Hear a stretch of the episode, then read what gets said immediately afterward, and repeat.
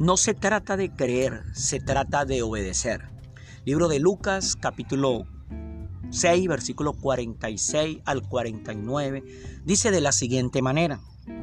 ¿Por qué me llaman ustedes Señor, Señor y no hacen lo que les digo?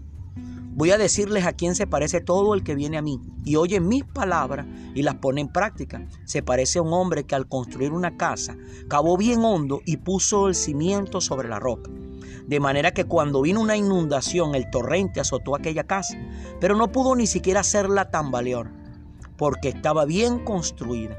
Pero el que oye mis palabras y no las pone en práctica se parece a un hombre que construyó una casa sobre tierra y sin cimiento, tan pronto como la azotó el torrente, la casa se derrumbó y el desastre fue terrible. Amén. Hoy queremos poner en los corazones de ustedes esta reflexión de que no se trata de creer, se trata de obedecer.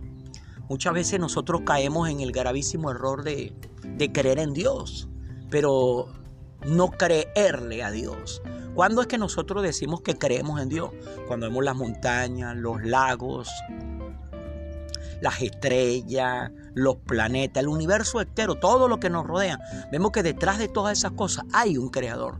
Y la gran mayoría, si tú sales a la calle, haces una entrevista delante de, de unas 100 personas y a todas les preguntas que si creen en Dios, el 99% de esas personas te van a decir que sí creen en Dios. Extraño, raro, muy, muy difícil que te consigas a alguien que te diga que no cree en Dios.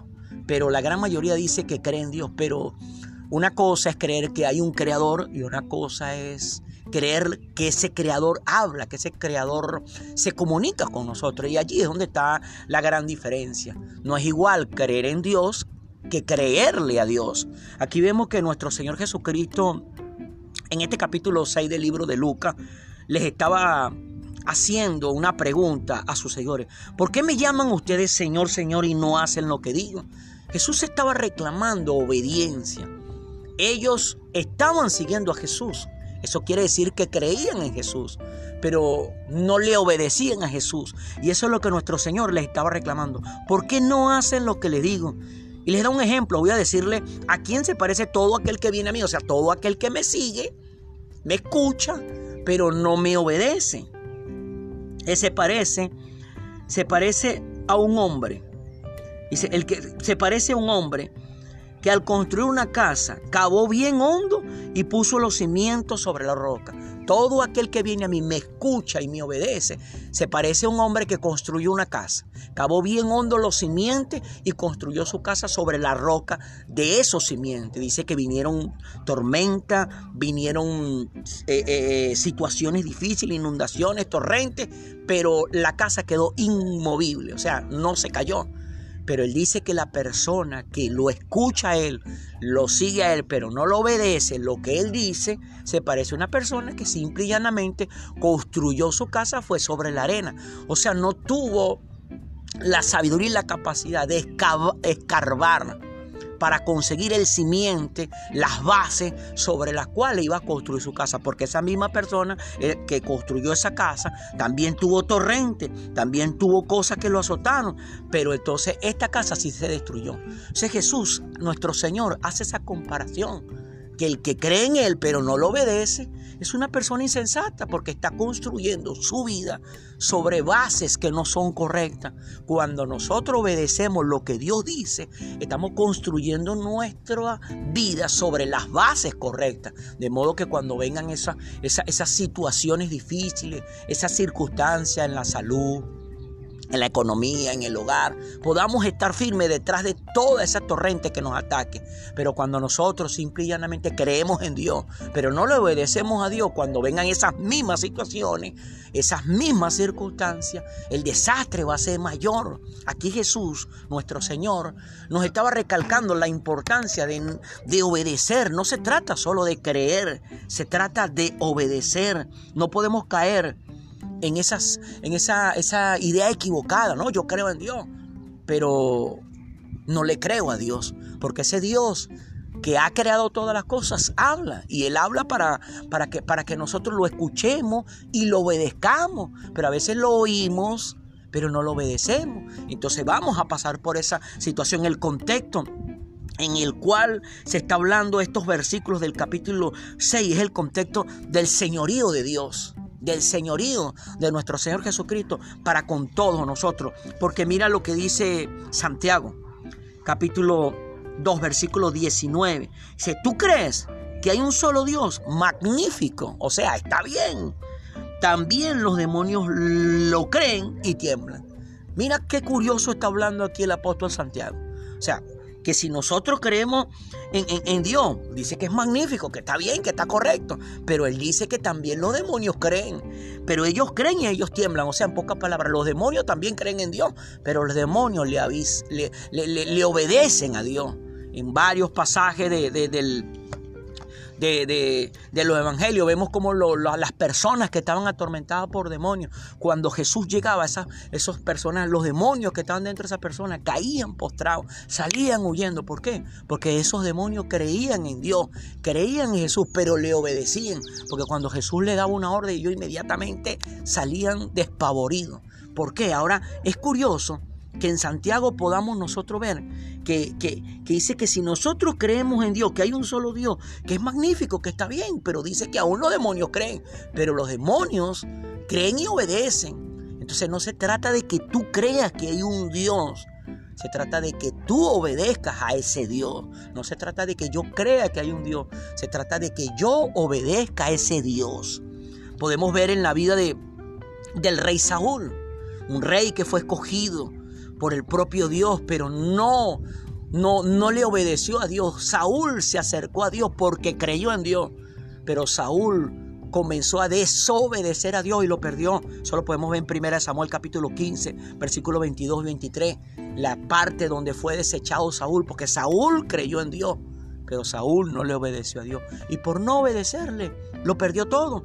Pero entonces Dios encontró en el rey David una persona que creía en él, pero una persona que le obedecía a él. Lo podemos ver en 1 Samuel capítulo 17, versículo 49 al 51. Cuando el pequeño David, siendo un muchacho, se enfrenta al gran gigante Goliat, que estaba atormentando, atemorizando, injuriando al ejército del pueblo de Israel, el pueblo de Dios. Todos esos grandes soldados, incluyendo al rey Saúl, estaban allí despavoridos, llenos de miedo, de temor porque ellos creían en Dios, pero ellos no le creían en Dios. Cuando vieron ese gigante que los estaba amenazando, que los iba a acabar todo, lo que hicieron fue arrinconarse, llenarse de miedo, de temor. Entonces esos enemigos lo estaban oprimiendo. Pero aparece en escena el pequeño David. Y siendo ese pequeño David, que era pequeño de estatura, era un muchacho, pero era pequeño de estatura, era un muchacho que creía en Dios, pero que le obedecía a Dios. Vemos allí la escena donde David con una piedra tomada en una onda que se la tira este gran gigante, se la mete en medio de los dos ojos y el gigante cae. Cuando el gigante cae con la propia espada de él, con la cual estaba amenazando al pueblo de Dios, vino David y le cortó la cabeza. Y después levantó la cabeza y le exhibió por todo el lugar. Y allí entonces David comienza a levantarse como ese nuevo rey. Desde allí David se ganó el corazón de todo el pueblo de Israel. ¿Por qué? Porque vieron en David que era una persona que creía en Dios, pero le obedecía a Dios. Pero cuando ellos veían a su actual rey, el rey Saúl, que Saúl creía en Dios, pero no obedecía a Dios. Y por eso es que tenemos que tener en cuenta que no se trata de creer, se trata de obedecer. La victoria nuestra en esta tierra, en cualquier situación o circunstancia que nos toque vivir o atravesar, está en la obediencia. No en creer, sino en obedecer.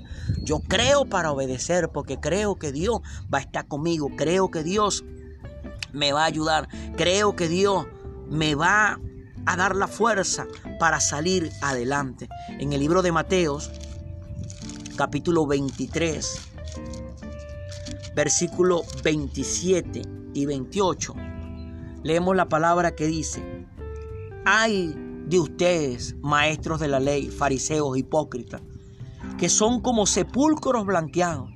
Por fuera lucen hermosos, pero por dentro están llenos de huesos de muertos y de podedumbre, podredumbre. Así también ustedes.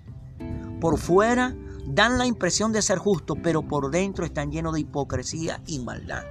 Aquí está nuestro Señor Jesucristo atacando duramente a los maestros de la ley, a los escribas, porque ellos sabían, conocían de Dios. Recordemos que eran estudiosos de la ley de Moisés. Ellos desde niños eran estudiosos del Pentateuco, de todo lo que componía el Antiguo Testamento, desde Génesis hasta, hasta, hasta Malaquía. Recordemos que en cada una de esas escrituras estaba anunciado que iba a venir un Mesías, que iba a venir un Cristo, que iba a venir un Salvador.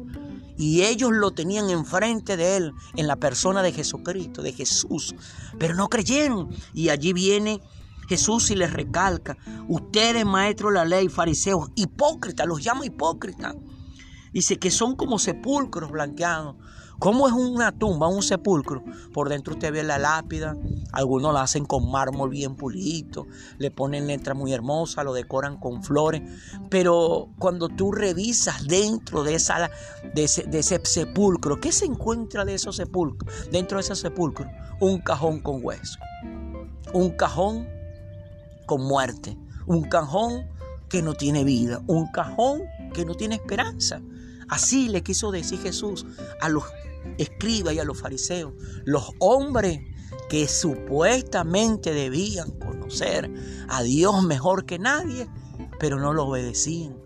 ¿Cuándo no lo obedecían a rechazar el mensaje del Evangelio en la boca de nuestro Señor Jesucristo?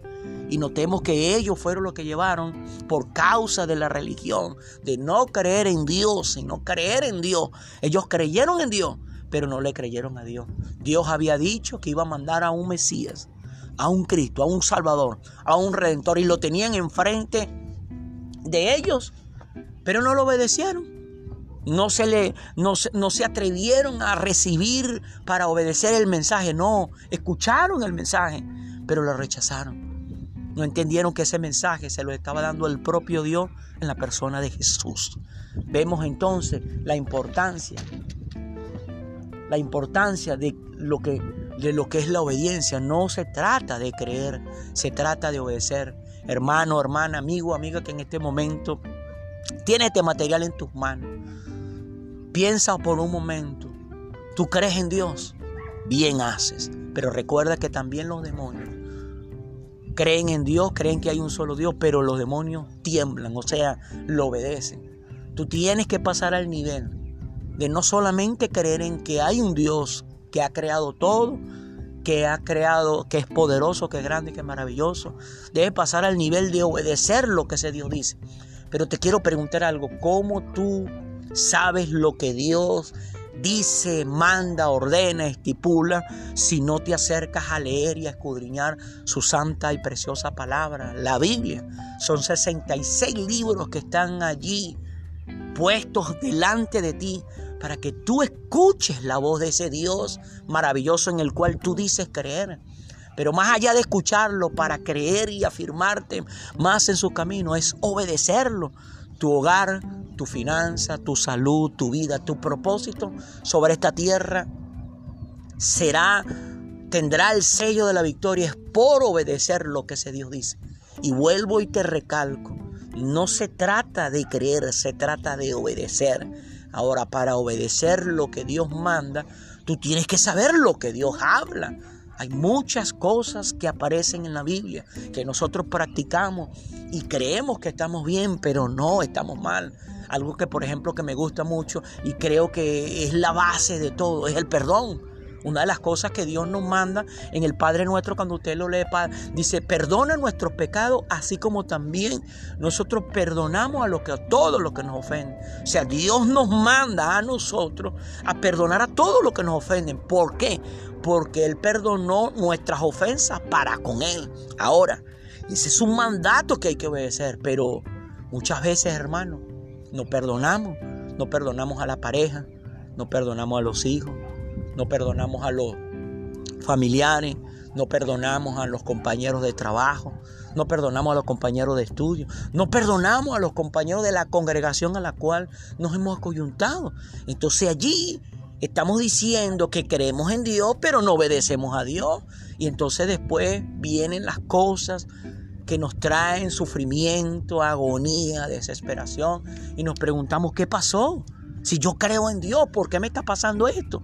Exactamente, amigo, amiga. Tú crees en Dios, pero no le obedeces a Dios. Y por no obedecerle a Dios, ¿qué te está pasando lo que te está pasando?